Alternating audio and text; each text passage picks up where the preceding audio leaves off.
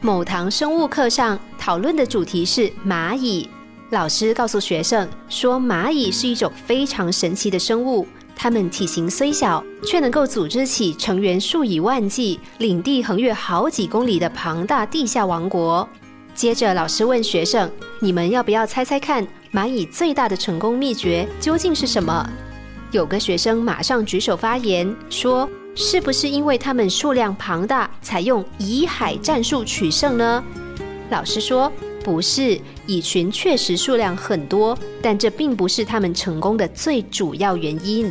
他们的成功秘诀在于，尽管他们彼此间相互不认识，但他们仍然互相帮助。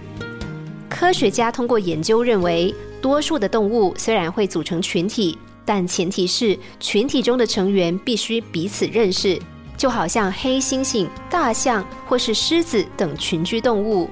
也因为这种限制，它们的群体数量因而产生限制。一个群体中顶多只有十几、二十个成员，无法再持续扩张。反观蚂蚁，它们的群体不限于认识的蚂蚁，还包括陌生的蚂蚁，因此可以形成数量惊人的群体。动物世界中还有一种动物和蚂蚁有一样的特质，那就是我们人类。人类的成功也在于合作互惠。说起体育活动或是职场生态，我们都很清楚合作的重要，但是对于家庭却未必如此。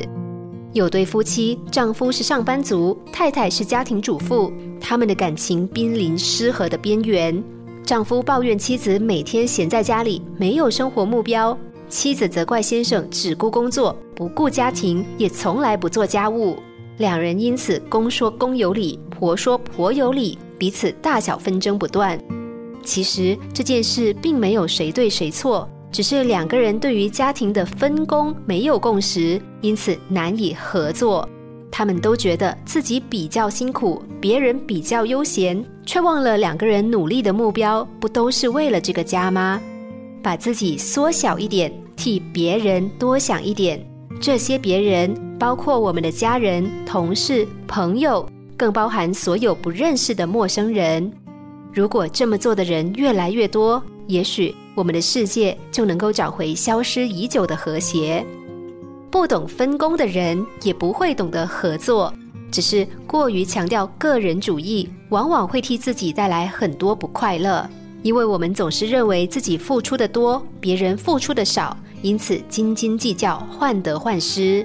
学会与人合作，我们反而更能发挥自己的价值，得到双赢的结果。